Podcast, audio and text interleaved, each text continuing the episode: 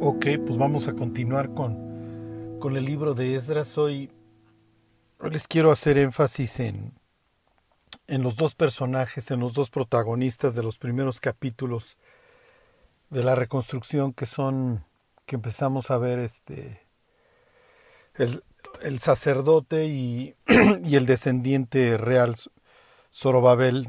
Entonces serían Josué, hijo de Josadac, el sumo sacerdote, y el rey Zorobabel. Este, bueno, les, les comento que espero que ya próximamente tengamos nuevamente, aunque sea de manera virtual, este, los estudios, este, en vivo y que nos podamos ver y que puedan hacer sus preguntas, etcétera. Muchos me han estado enviando preguntas y me he tardado en responder. Este, por favor, ténganme paciencia. Y si no, estoy pensando también hacer una entre semana un, estudio para, para las preguntas que me han estado enviando. Pero bueno, por vía de mientras, este, continuemos con, con esta historia. Y hoy me quiero meter, por así decirlo, en, en el cráneo, en el cerebro de, de estos dos personajes, empezando por, por Zorobabel. ¿Se acuerdan? Quiere decir que descendió, que fluyó de Babel. Y sobre Zorobabel pesa, pesa toda una, una dinastía con, con claroscuros. Y como lo vamos a ver más adelante, la batalla eh, no solamente va a ser en el plano terrenal, también va a ser en el plano espiritual, la que van a tener que enfrentar. Entonces, este, una de las características de los de los reyes de Judá, olvídense de los reyes de Israel porque desde que se hace la separación del desde que se hace la separación de del país después de la muerte de de Salomón cuando se divide la nación y y el norte va a ser gobernado por por Jeroboam y, el sur por Roboam. Bueno, pues Jeroboam, como saben, recuerden, hace un desastre, un verdadero desastre, o sea, él es la viva imagen de lo que pudieras llamar la apostasía, o sea, cambia las fechas para las fiestas, este, impide que el pueblo vaya a Jerusalén a celebrar la, las fiestas, hace sacerdotes, olvídense ya de los, de, los levitas, o sea, ya ni siquiera tienes que ser levita, con que te quieras apuntar a la nueva religión literalmente luciferiana y satánica que está estrenando Jeroboam. ¿Se acuerdan que pone, pone los altares en Betel y al norte en Dan? Y cuando leemos este, pues que ahí puso sus altares, pues uno piensa, pues, no sé, este va a seguir sacrificando ahí holocaustos. No, ¿se acuerdan que puso literalmente este faunos, estos híbridos entre hombre y chivo, este la palabra la, la palabra en plural en hebreo es sairim, o sea, son como, como chivos. o sea, se dedicaron ya a adorar abiertamente a Lucifer, ¿sí? Entonces, bueno, pues no hay nada nuevo bajo el sol yo creo que se sentiría perfectamente a gusto Jeroboam si viera a quienes adoran los poderosos en este mundo y diría, ah, pues mira, nosotros lo hacíamos hace tres mil años más o menos, este, y se ve que le siguieron. Le siguieron y con las mismas consecuencias y los mismos resultados. Pero bueno, eso sería otra historia. Eh, entonces, digo, lo que, lo que les quiero decir es que la asociación entre el templo y el rey va de la mano. La actitud que tenga el monarca hacia la casa de Dios va a determinar pues casi en un 90% su éxito, ¿sí? o casi totalmente, bueno, pues en un 100% su éxito. Entonces hay reyes que tuvieron el cuidado de entender que Dios había decidido, no lo, no lo tenía que hacer, porque como dice el propio Salomón cuando, cuando inaugura el templo, pues los cielos de los cielos no te pueden contener. Pero en la mente israelita, recuerden, o en este caso de los judíos del sur, en su mente Dios habita en el templo, es un punto de intersección. El templo, entre otras cosas, se acuerdan, representa el cosmos, pero también es un punto de intersección entre el mundo, el mundo en el que vivimos, y Dios. Y Dios va a dirigir, por así decirlo, todos sus asuntos, le hace el mantener el orden desde este punto. Les voy a leer segunda de Crónicas 6:41, eh, que son palabras que dice Salomón cuando inaugura el templo. ¿Ok? Entonces dice, oh Jehová Dios, levántate ahora para habitar en tu reposo. ¿Ok? Tú y el arca de tu poder, oh Jehová Dios, sean vestidos de salvación tus sacerdotes, y tus santos se regocijen en tu bondad. ¿Ok? Lo mismo encontramos, si han estado siguiendo los estudios de Apocalipsis, lo mismo encontramos en el Apocalipsis. Tienes estas expresiones en Isaías capítulo 2 y en Isaías 26 de que Dios se va a levantar. Y en el Apocalipsis en el capítulo 21 tienes a uno de los este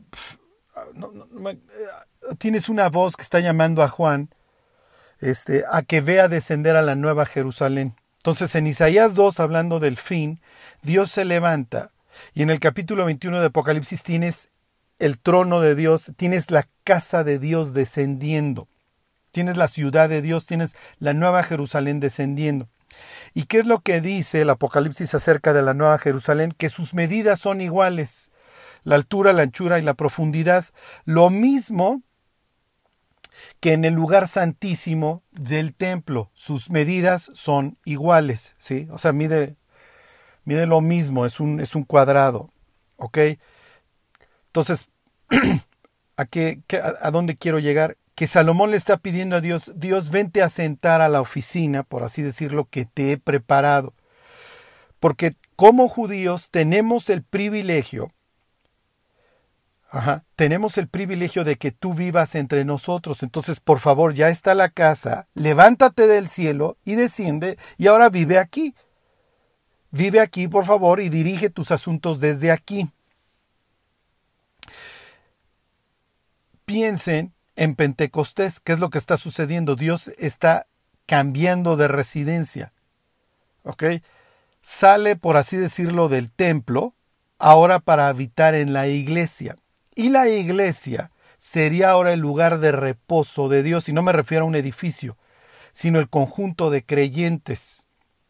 Somos el punto de intersección. La persona que se dedica a destruirlo, dice Pablo, va a ser destruida. Todo este lenguaje del templo nos lo aplica a nosotros. Si alguno destruye el templo, Dios lo destruirá a él. Pero al contrario, si tú te dedicas a edificar el templo, que ahora, ajá, así es Así es como Dios trabaja, ¿se acuerdan? Dios va edificando un nuevo templo a través de la, conversión de, las personas. Bueno, si tú te dedicas a construir eso, recibirás recompensa. Bueno, entonces lo que quiero que vean es que Zorobabel ahora tiene la responsabilidad de ver que el templo sea construido. ¿Por qué permitieron en este caso, en el caso de los libros de, Esdras y Nehemías, ¿por qué permitieron Ciro, este, por qué permitió Darío tener gente de la descendencia real? Porque como les decía, esto se presta para que les vengan aires de grandeza y se rebelen, quién sabe.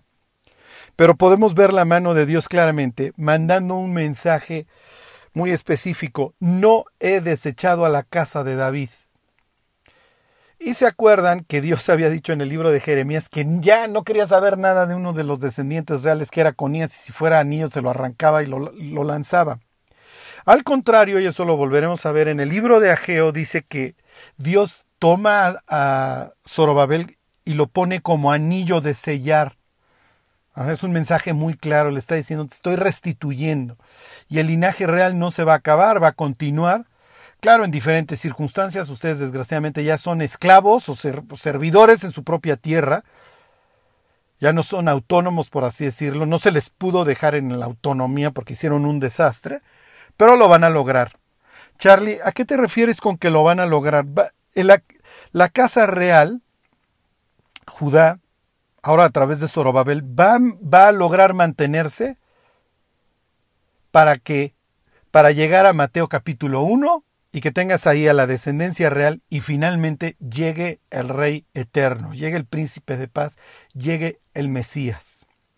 Entonces, en ese sentido, esta, esta expresión que usa el libro de Esdras de que se levantaron, hicieron bien, o sea, estaban, estaban caídos, todo lo que estudiamos en el libro de lamentaciones, y ahora se han levantado. Y cuando arrancamos con esto les decía yo las palabras estas de Pablo, levántate tú que duermes y te alumbrará Cristo. Que nosotros vamos a tener la misma posición, los mismos problemas y los mismos demonios y los mismos fantasmas que nos van a estar cazando. Ok, en el caso de Zorobabel, como les digo, tiene en su dinastía, tiene en su ascendencia, en sus progenitores tiene claroscuros. Hubo reyes muy buenos y hubo reyes muy malos. Ok, los buenos tuvieron una característica Ajá. tuvieron que ver para bien con el templo. ¿Ok? Piensen en David y todos estos preparativos de los que nos habla Primera de Crónicas. ¿Ok?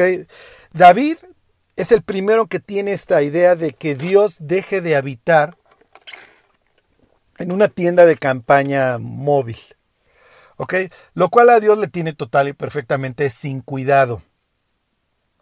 ¿Ok? Entonces, este Dios habita en el tabernáculo. El tabernáculo se coloca en Silo. Ahí, después de la conquista, se hacen los sorteos para la asignación de las tierras, etcétera. Y si se acuerdan de la historia de Ana, bueno, es ahí a donde Ana va a orar, ahí es donde su marido, que era este de linaje sacerdotal, ahí iba el Cana y ofrecían y eventualmente pues ahí vivirá Samuel y Silo. Bueno, pues a Silo le acaba yendo como en feria gracias a la mala vida de los hijos de Elí. Y no solamente de los hijos de Elí, digo, Israel estaba hecho un desastre. El arca acaba siendo capturada y esto pues todo acaba hecho un desastre, ¿se acuerdan? El, tabernáculo va a acabar, no me pregunten cómo ni por qué en Gabaón. El arca va a estar en otro, va a acabar en otro lugar. Y entonces David, que ha conquistado la ciudad de los Jebuseos, que es Jerusalén, dice, bueno, pues aquí quiero que se haga el templo. Y pues bueno, para eso pues va a haber que transportar el tabernáculo para acá y va a haber que este y va a haber que traerse el arca para acá y y esto es lo que hay en el corazón de David. Entonces David tiene una buena actitud hacia, la, hacia lo que él entiende debería ser la casa de Dios. Pero Dios no le permite a David la construcción del templo. ¿Por qué no? Ok, recuerden que el plan de Dios para Israel siempre fue que a través de ellos todas las naciones fueran benditas. Y Dios le da este privilegio a Israel de enseñarle cómo es el tabernáculo, cómo piensa Dios, le da su ley. Eventualmente a través de ellos va a venir el Mesías, dijera Pablo, de los cuales vino el Cristo, el cual es Dios bendito por todos los siglos. sí, les estoy citando Romanos 9, 4 y 5, es un versículo que ustedes no lo crean, esto es un comentario al margen, los testigos de Jehová no tienen alterado ese versículo. o sea, te alteran Juan 1.1, etcétera, pero ese se les fue. Entonces, si algún día llegan a tocar los testigos de Jehová con su Biblia a tu puerta, este, y quieres hablarles de Cristo, bueno, pues tomas el capítulo 9 de Romanos y les dices, ya ves, este no lo alteraron. Aquí te dice claramente que Jesús es Dios sobre todas las cosas. Bueno, pero regresando al tema, ok, los judíos tienen este privilegio para ser un modelo para el resto de las naciones y que muchos quisieran dejar a sus dioses para volverse judíos. Ok, el problema es que los israelitas a veces andaban peor que sus vecinos. ¿Cómo sucede muchas veces a los cristianos? Los cristianos no vamos a dejar de tener problemas, pero hay muchas veces que estamos peor que el vecino, ¿sí? Y no me refiero, no me refiero a tener problemas, me refiero a que estamos viviendo peor que ellos en cuanto a pecados. Y esto hace un destrozo.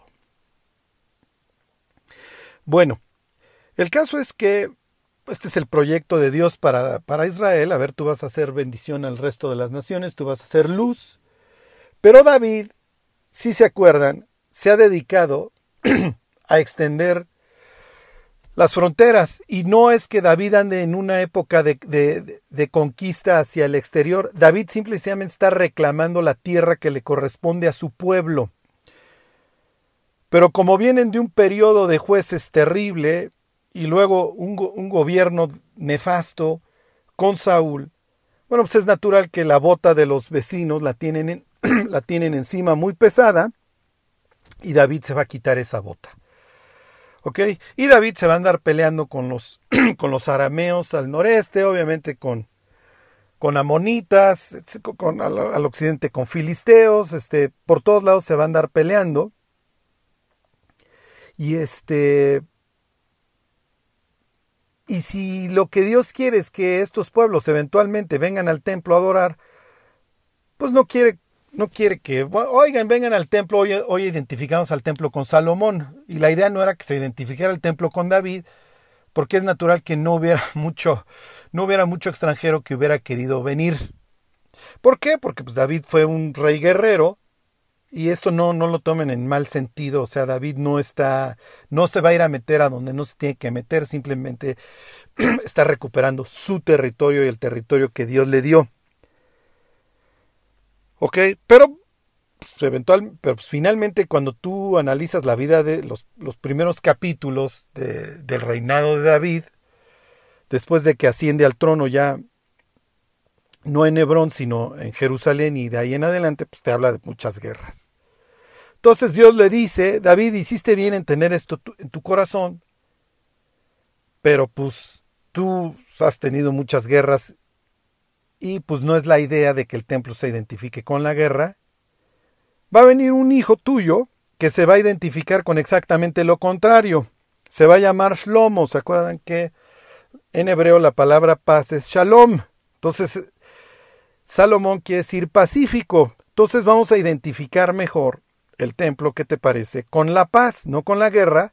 Y la idea es que pues, los extranjeros vengan de lejos, y es lo que dice Salomón cuando inaugura el templo. Y los extranjeros, cuando escuchen de tu gran nombre, van a venir de todos lados para adorar, porque tú eres un gran Dios, etcétera, etcétera. ¿ok? Entonces esa es la idea, que el templo sea algo atrayente para el extranjero, para el gentil, y que el gentil tenga estas ganas de convertirse, que es lo que, es lo que nos cuenta la historia. Bueno, pues eso es lo que sucede. Vienen de todos lados a escuchar la sabiduría de, de Salomón. Los alrededores empiezan a escuchar de este gran Dios.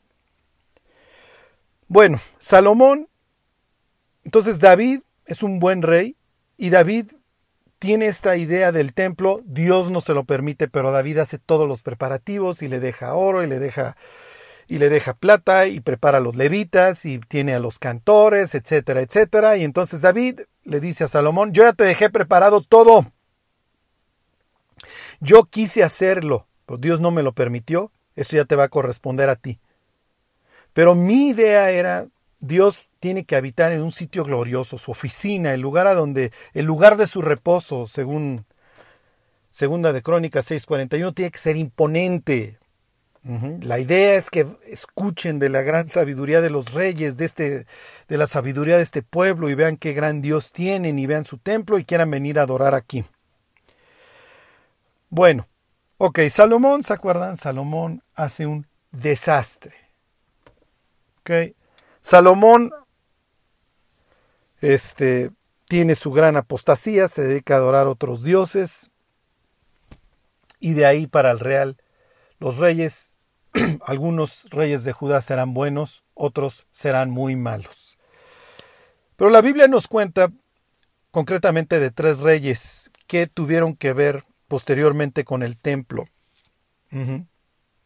Uno de ellos, Joás, de él no quiero hablar porque Joás es, es un desastre posteriormente, empieza bien y lo acaba muy mal.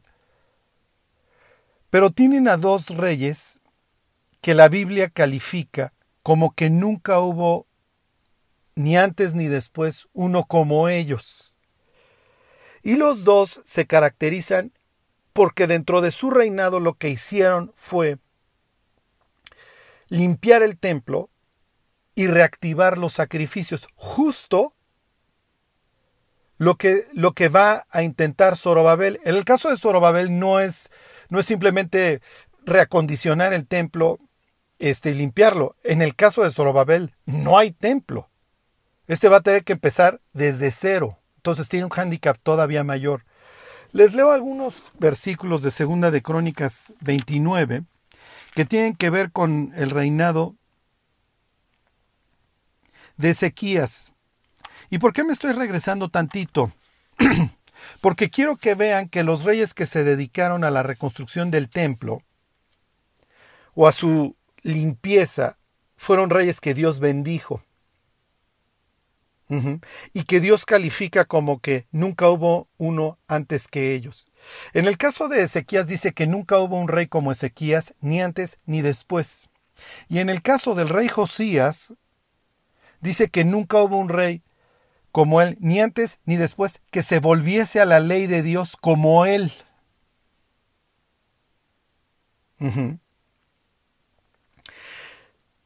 ¿Cuál es el mensaje que les quiero mandar? En ese sentido, la Biblia muestra un patrón. Lo muestra claramente con David, lo muestra con Ezequías y lo muestra con Josías. Si tu disposición es para la construcción del templo y para que Dios sea glorificado, tu vida va a tener sentido. Si tú lo que quieres es que la iglesia mejore, que la iglesia crezca, que los creyentes maduren, entonces tu vida va a ser bendecida. No va a ser carente de problemas. Ahí está David, ahí está Ezequías, que vio muy cerca una invasión a Siria, y ahí está el rey Josías, al que le prolongan la vida porque la sentencia ya estaba dictada. Le prolongan la vida, lo mismo que al rey Ezequías. Ajá. Le dicen, mira, no voy a traer el juicio en tus días, Josías, porque te volviste así a la ley de Dios, que casualmente te encontraste cuando estaban reparando la casa de Dios. ¿Ok? ¿Y cuál es el pensamiento? El rey vive al lado del templo. De hecho, en el libro de Ezequiel dice, miren, ya los reyes en el futuro, ok, ya se van a portar bien, porque compartíamos pared, la palabra que, que se usa ahí en el libro de Ezequiel es contrafuerte. Compartíamos pared, pero siempre me andaban contaminando con todas sus inmundicias los reyes. Eventualmente traeré a un rey justo. Obviamente está hablando del Mesías que gobernará con justicia, entonces ya no voy a tener que estar aguantando las contaminaciones en la casa de al lado.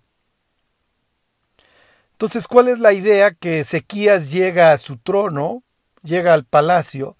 Sí, pero el palacio comparte pared, la siguiente, el siguiente edificio es el templo y al lado vive Dios. Y qué pena que mi casa esté mejor que la de Dios. Así me va a ir.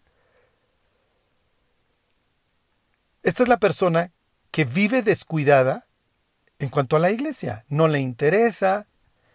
La culpa es de todos. Fíjate que ese cristiano es bien sangrón, aquel es bien farol, aquel un día no me saludó. Y entonces mi casa tiene que estar bien, pues si la iglesia está cayendo, y no me refiero al edificio, a mí no me importa, rásquense con sus uñas. Yo estoy bien y si la iglesia está bien o está mal, será la casa de Dios, a mí me vale. ¿Y qué sucede con este tipo de creyentes? Que cuando vienen los problemas vota lo que realmente había. Y hay un poquito esto de las palabras de Ageo en donde Dios dice, nunca te importó mi casa, viste siempre por la tuya, y ahora que la tuya se está desmoronando, si me vienes a pedir ayuda. Entonces, no se equivoquen, siembran mucho y cosechan poco, corren mucho y avanzan muy poco, trabajan mucho y cuando abren, cuando sacan la cartera, la cartera está vacía, es lo que dice Ageo. ¿Por qué? Porque te importa un comino mi templo, pero sí te importa mucho tu casa. Y como las prioridades están mal puestas y no buscas primeramente el reino de Dios y su justicia, lo demás no se te añade. Entonces esto es muy importante. Dios nos rescató con un propósito. Y dentro de ese propósito es que tengamos bien claro que la casa de Dios no puede estar hecha un muladar mientras que la nuestra está padrísima. Y no estoy hablando en sentido material. ¿eh? Bueno, que esto es eventualmente el reclamo que le va a hacer Dios precisamente a Zorobabel y a Josué. Porque a la primera de cambio se van a rajar cuando empiecen los problemas durante la reconstrucción del templo. Pero bueno, quiero que, quiero que piensen en que los regresan en una máquina del tiempo y Zorobabel está nervioso. Ya regresó, el templo está hecho, pues, obviamente lo que está viendo son ruinas y tiene miedo de fallar y le dices, no te preocupes. Hubieron varios ascendientes tuyos, David, Ezequías y Josías, que quisieron hacer bien por el templo. Y los tres, los tres tuvieron handicap que le dejaron los predecesores. Saúl dejó, eh, obviamente, eh, desde un punto de vista espiritual, hecho un desastre. Si hubo un mal testimonio en Israel fue el de Saúl, pero eso no impidió que David fuera exitoso en ese sentido. Ezequías viene de un reinado de Acaz nefasto. Les voy a leer la actitud de, de Acaz el papá del rey Ezequías, en cuanto al templo. Fíjense, dice Segunda de Crónicas 28-24. Además de eso recogió Acaz los utensilios de la casa de Dios y los quebró. ¿Por qué no? Y cerró las puertas de la casa de Jehová y se hizo altares en Jerusalén en todos los rincones Esta es la actitud del papá de Ezequías. ¿Ok? Hey, nuestro Dios, el Dios nacional vive aquí al lado, pero su casa, pues no puede deslumbrar la mía, ni mucho menos. Entonces, miren, ya de plano cierren la puerta. Además me chocan las trompetas que andan tocando en las mañanas y en las tardes. El humo de sus sacrificios, ya no los aguanto. Este Dios pues, es un Dios en el cual ni siquiera creo. Y además, si vivía ahí o no vivía, no me interesa. Esta es la actitud que a veces tenemos hacia la iglesia, en serio. O sea, me vale. Cuando llega Ezequías, Ezequías tiene claro que su Dios vive en una casa y casualmente vive su vecino, vive en la casa de al lado. Fíjense, Segunda de Crónicas 29:3. En el primer año de su reinado, en el mes primero, abrió las puertas de la casa de Jehová y las reparó. Entonces, esto es lo que está en la mente de Ezequías. Si yo quiero ser exitoso en mi reinado, al primero que tengo que invitar es a Dios.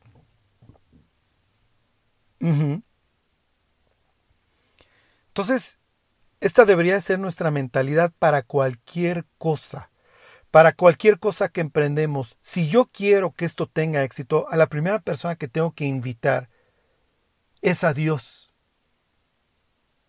En lo que sea. Ok, versículo 4. E hizo venir a los sacerdotes y levitas y los reunió en la plaza oriental.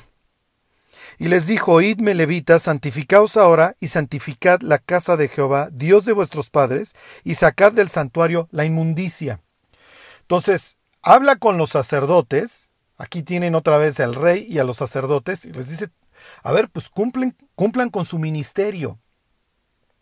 Y esto es una constante que vamos a encontrar en la Biblia. Les pongo un ejemplo. Decid Arquipo, mira que cumplas con tu ministerio, lo escribe Pablo, si mal lo recuerdo en la carta a los colosenses. Cumple tu ministerio las mismas indicaciones a Timoteo, conforme a las profecías que se hicieron en cuanto a ti. Sí. milita la buena batalla, echa mano de la vida eterna, haz aquello para lo cual fuiste alcanzado. Les leo el versículo 6. Porque nuestros padres se han revelado y han hecho lo malo ante los ojos de Jehová nuestro Dios, porque le dejaron y apartaron sus rostros del tabernáculo de Jehová y le volvieron las espaldas. ¿Ok? ¿Qué es lo que, qué es lo que sucedió? Fíjense. Versículo 8. Por tanto, la ira de Jehová ha venido sobre Judá y Jerusalén, y los ha entregado a turbación, execración y escarnio, como veis vosotros con vuestros ojos. Y aquí nuestros padres han caído a espada, y nuestros hijos, nuestras hijas y nuestras mujeres fueron llevados cautivos por esto. Entonces la asociación entre la clausura del templo y todas las desgracias que lo acompañaron, la está haciendo. Ezequías tiene la suficiente capacidad para juntar los puntitos. Hoy la humanidad no entiende, no, le, no le da para juntar los puntitos. La humanidad vive con miedo, la humanidad está chañicos, pero no junta los puntitos. La Biblia la mantiene cerrada. Y desgraciadamente muchos cristianos tampoco pueden unir los puntitos, no, no, no le hallan. No le hallan así a la tragedia que están viviendo con el hecho de que la Biblia está cerrada y no la leo y me importa un comino la iglesia. Pero eso sí, espero que Dios me bendiga. Y luego, ¿qué es lo que le dice a los levitas? Hijos míos, no os engañéis ahora, porque Jehová os ha escogido a vosotros para que estéis delante de él y le sirváis, y seáis sus ministros y le queméis incienso. Hasta cierto punto le está diciendo a los levitas, ustedes tuvieron la culpa, porque a la primera de cambios que mi papá acá le cerró el templo, ustedes ya no movieron un dedo. Pues ni modo, ya nos dieron vacaciones, pues vámonos. ¿Ok? Me voy a regresar al libro de Esdras y ahorita vuelvo a Segunda de Crónicas. Los que estén, los que traigan su Biblia, den unas, nada más unas vuelta a las páginas. Esdras sigue Segunda de Crónicas. Este, y fíjense estas palabras bastante extrañas que dicen en Esdras 3.3, que sería el siguiente versículo que nos hubiera tocado leer. Dice, y colocaron sobre el altar perdón, y colocaron el altar sobre su base porque tenían miedo de los pueblos. A ver, ¿qué tiene que ver que tú pongas el altar con el miedo? ¿Qué tiene que ver Ezequías el hecho de que hayan cerrado las puertas del templo con que los hayan hecho añicos los pueblos de alrededor? Lo que sucede, recuérdenlo, es que el pacto entre Israel y Dios establece un calendario y una relación. Yo establezco una relación contigo y como cualquier relación vamos a tener épocas importantes. Vamos a tener los cumpleaños, vamos a tener los aniversarios, de cuando nos hicimos novios, de cuando nos casamos, de cuando nació nuestro primer hijo, nuestro segundo hijo, nuestros cumpleaños, lo que ustedes quieran, esas fechas importantes. Y Dios, desde el capítulo 34 del libro del Éxodo, ya le había dicho a los israelitas que si ellos guardaban en su, en su momento las fechas establecidas, nadie iba a codiciar su tierra y su tierra iba a estar en paz, Dios los iba a guardar, Dios iba a guardar sus fronteras. Pero tú tienes que cumplir Tú tienes, que cumplir, con las fechas. Es como la otra vez un señor que cumplió más de 40 años de casado, le pregunta a su mujer en la noche, se esperó hasta la noche, porque el señor todavía no olvidársele. Dice, ¿sabes qué día es hoy? ¿Saben qué contestó el señor? La independencia del país X. Es la independencia de... ¿Qué país? Eso es lo que se acordaba el señor. No se acordaba que era su aniversario. Ya se imaginarán cómo le fue. Entonces, esta idea de que vamos a tener fechas establecidas, ¿Ok? Es muy importante para Dios. ¿Por qué? Porque las relaciones se necesitan cultivar. Al grado de que Dios va a establecer, cuando establece el calendario de las fiestas, establece fecha, establece fiesta diaria. Diaria, en la mañana y en la tarde. ¿Ok?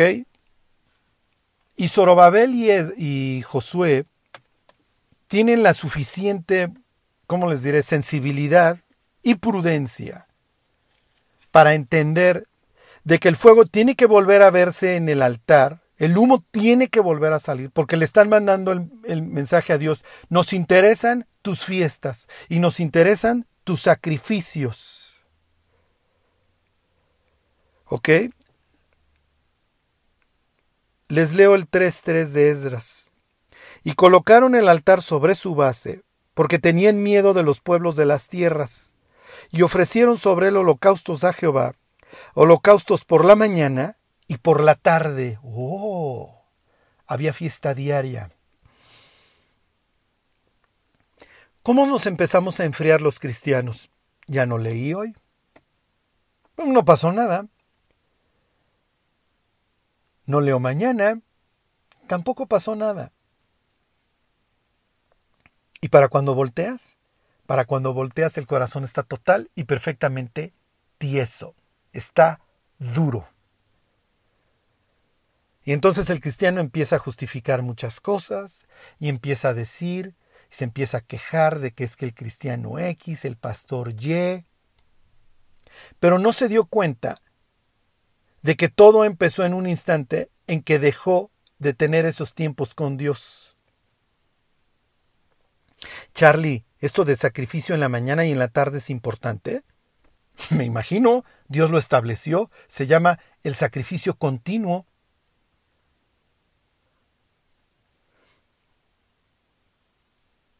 Fíjense, dice, y ofrecieron sobre él holocaustos, holocaustos por la mañana y por la tarde.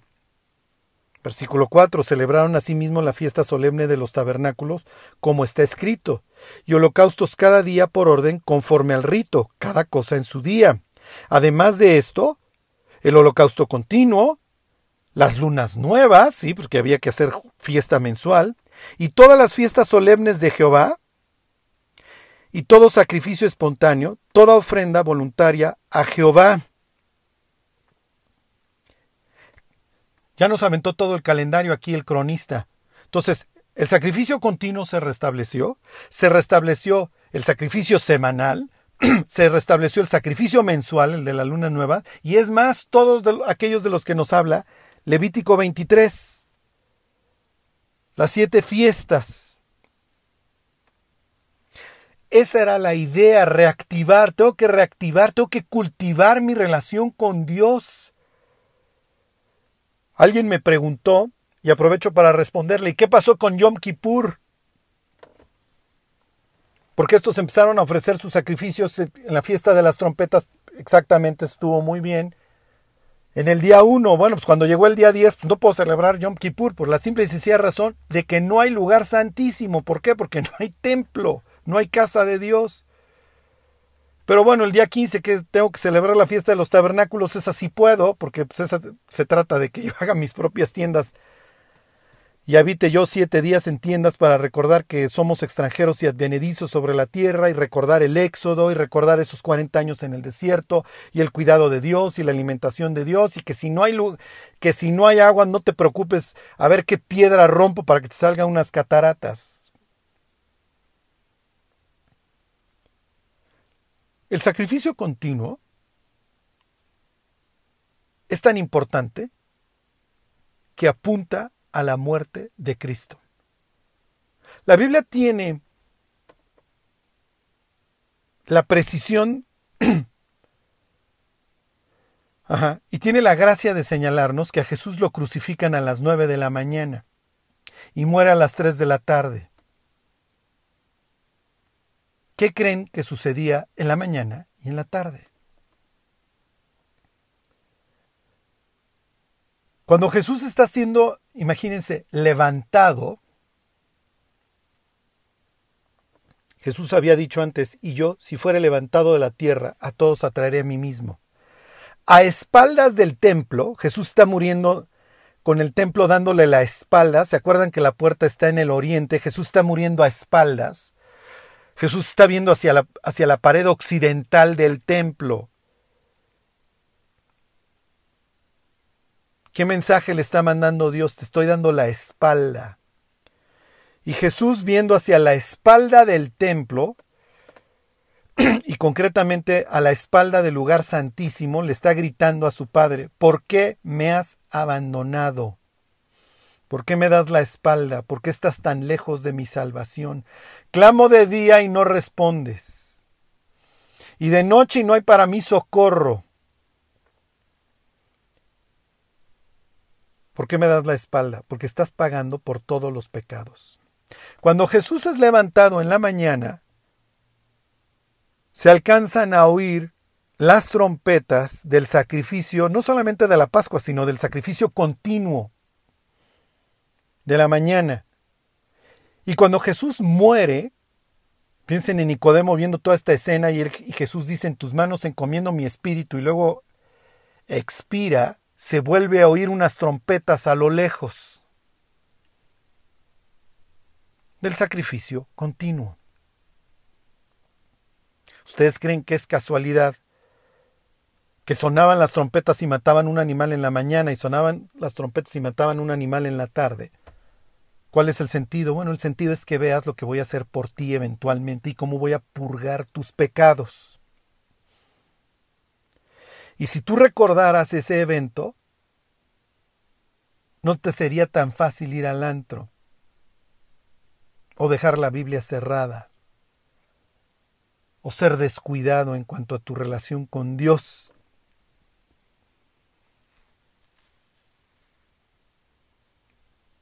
Desgraciadamente esta es nuestra naturaleza. Y miren, finalmente, si no hay una fuente de energía, todo tiende a enfriarse. Entonces, si nosotros no nos estamos esforzando, la tendencia natural va a ser a enfriarnos.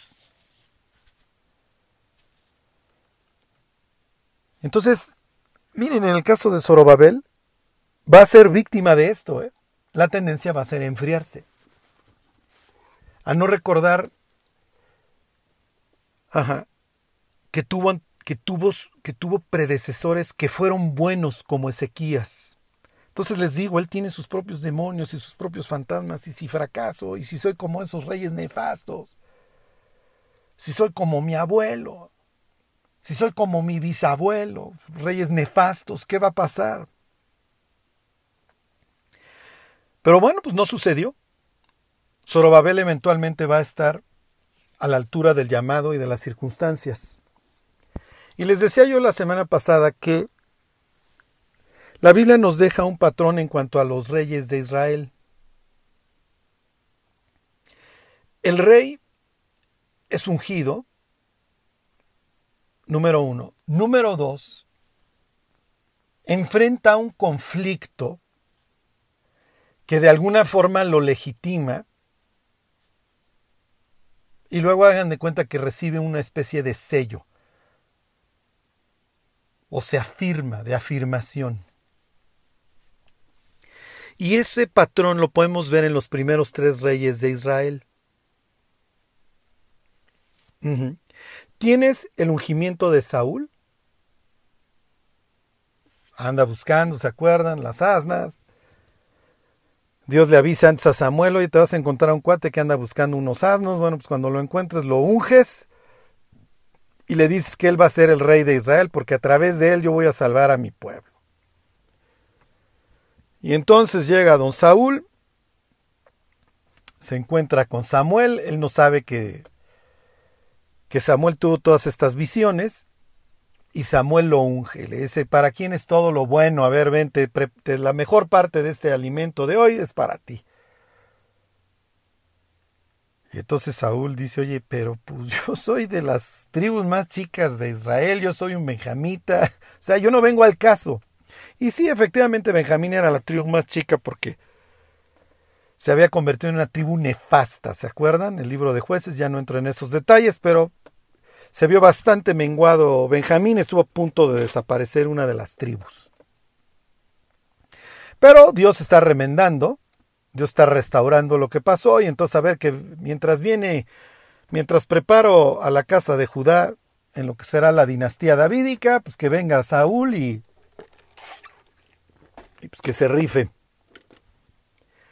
que se rife y además los judíos y los benjamitas se llevaban, los de Judá y de Benjamín se llevaban porque hacía muchos años en Egipto Judá había decidido entregar su vida por Benjamín. Y se ve que ese evento nunca se olvidó. Y Judá y los judás, los judíos y los benjamitas se quieren y se llevan. Y entonces que venga mientras un benjamita. Y además eventualmente el hijo de Saúl no va a tener ningún problema en ser el segundo como lo es Jonatán. ¿Ok? Entonces está todo planeado, pero resulta que cuando venga la prueba para la vida de este hombre, para la vida de Saúl, Saúl va a reventar. Y dentro de las instrucciones que le da eh, este Samuel a Saúl es, mira, pues ya vas a ser mudado en un nuevo hombre, luego te vas a encontrar una guarnición de filisteos y pues Dios te va a guiar, como diciéndole, y pues arrancas esta labor de reconquista en contra de los filisteos, que no tiene lugar. Pero bueno, los amonitas tienen luego eventualmente a bien querer conquistar la parte oriental y Saúl le brinda ayuda. ¿Se acuerdan a, a las tribus orientales? Derrota a los amonitas y entonces queda afirmado al grado de que hay personas que dicen, ¿ya vieron la gran victoria que trajo Saúl contra los amonitas? ¿Quién eran los que decían que este no, era, no iba a gobernar? Y Saúl prudentemente dice, no vamos a matar a nadie, los que no me querían como rey se acabó, Dios me acaba de afirmar. Pero hasta cierto punto Saúl nunca se le acabó de creer y eso lo convirtió en un rey nefasto. Y su reino nunca pudo ser estable. Piensen en David. David es ungido. Y a continuación, ¿qué sigue en la historia de David? Goliat. David se enfrenta a Goliat. Y las mujeres cantarán, Saúl mató a sus miles, David a sus diez miles. Y David en ese sentido queda afirmado. Y eventualmente gobernará en el sur y luego a toda la nación. Piensen en Salomón. Salomón es designado por su padre, ¿ok? Se hace toda una ceremonia de coronación y luego su hermano Adonías atenta contra el reino, queriéndose meter a través del harén, concretamente a través de Abisac Sunamita, y Salomón se afirma, y es lo que dice la Biblia, así se afirmó, Salomón fue afirmado, a través de ni modo, este, el exilio de Abiatar, la muerte de Adonías y la muerte de Joab. Y eventualmente de otro personaje ahí que se llama Simei. ¿Ok? Entonces tienen esto de el ungimiento, la prueba, ¿ok? Y la afirmación. Entonces después de la prueba quedas afirmado. Piensen en Jesús. Jesús sale del agua, este es mi Hijo amado, y de ahí a dónde? Contra el adversario. No puedes tener uno más grande. Contra el Satán, ¿a dónde? Al peor lugar, al caos, al desierto, a la ausencia de todo. Y eventualmente Jesús recibe una coronación, una coronación espantosa de espinas, pero bueno, ahora está sentado a la diestra de Dios esperando a que todos sus enemigos sean puestos por estrado de sus pies. ¿Y con qué acabo? En que nosotros seguimos el mismo patrón. Te conviertes y luego ni modo. Si tú quieres ser afirmado como hijo de Dios y cumplir tu ministerio, vas a tener que tener. Al igual que David, al igual que Salomón, al igual que Saúl, pero en este caso sí triunfar, vas a tener lucha contra el Satán. Me voy a primera de Juan capítulo 2 y aquí termino, y esto es muy importante. Los creyentes que no se afirman sobre sus pecados, y con esto no les voy a decir que vamos a ser perfectos porque nunca lo vamos a hacer, pero tenemos que triunfar. Tenemos que dejar las amistades incrédulas, y ni modo vencer la soledad. Es que me voy a quedar solo. Pues, sorry.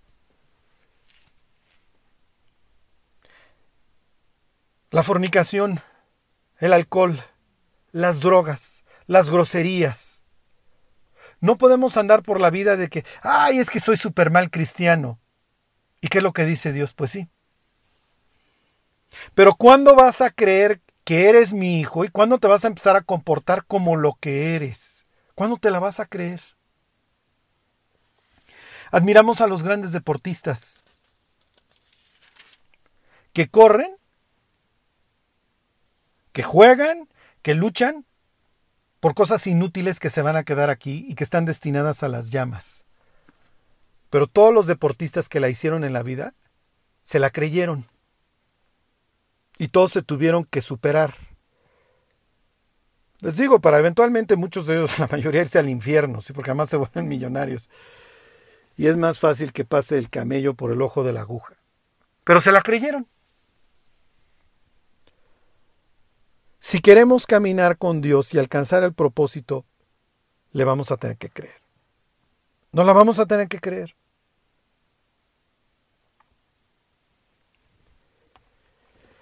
Les leo, dice, es primera de Juan capítulo 2, versículo 12. Os escribo a vosotros, hijitos, porque vuestros pecados os han sido perdonados por su nombre. Los hijitos son los nuevos en la fe. Y Juan les dice, ya estás de este lado, ya no te vas a ir al infierno, tienes vida eterna. De hecho, de eso se trata, es uno de los temas grandes de Primera de Juan. Os escribo a vosotros para que sepáis que tenéis vida eterna, no que eventualmente la vas a tener, ya la tienes, ya fuiste perdonado. Luego dice, os escribo a vosotros padres porque conocéis al que es desde el principio. Ya. Los que tienen mucho tiempo caminando con Dios ya lo conocen. Os escribo a vosotros jóvenes porque habéis vencido al maligno. ¿Ok? Y me brinco al 14. Os escribo a vosotros jóvenes porque sois fuertes y la palabra de Dios permanece en vosotros y habéis vencido al maligno. La señal de que empieza a existir la madurez espiritual y que ya pasamos de hijitos a jóvenes es la victoria sobre el pecado. Como nunca, como nunca la transición de hijitos a jóvenes está siendo atacada. Pues sí, hace 80 años, 60 años, el mundo estaba podrido y el mundo estaba bajo el maligno. Pero la cantidad de bombardeo era distinta. El acceso a muchísimas cosas no era el mismo. Y sí, el mundo ya estaba podrido. Y a principios de siglo tenías a los revolucionarios que se juntaban ahí en los bares y en los cafés a hablar de política y de mujeres. Y ya empezaba mucho la homosexualidad y fulanito. Aguas con el Kaiser Guillermo porque tiene muchos amigos que resulta que los encontraban con otros hombres y empezaba a pudrirse ya el siglo XX empezaba a apuntar a una putrefacción espiritual y moral bastante grave. Hoy, hoy un niño desde los 8 o 9 años tiene acceso a todo en una pantalla que carga en su mano. Y los cristianos estamos enfrentando un huracán.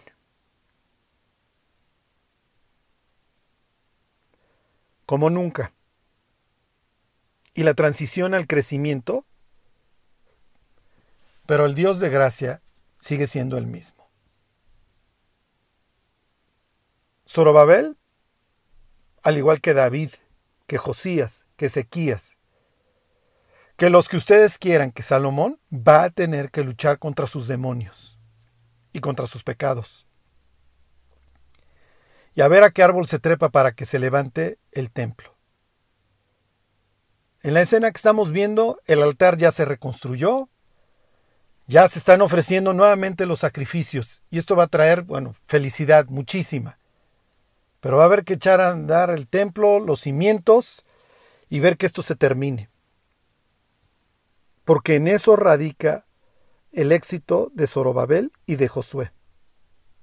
En que Dios vuelva a tener su oficina y su presencia en este sitio. Y para eso los llamó Dios. La Biblia dice que Dios nos hizo reyes y sacerdotes. Y como cualquier otro rey, vamos a tener que enfrentar nuestros temores y nuestros pecados. Y no vamos a poder poner pretextos de que es que a mí Dios no me escucha, es que yo no puedo, es que mis pecados son muy grandes no le vamos a poder echar la culpa al de al lado.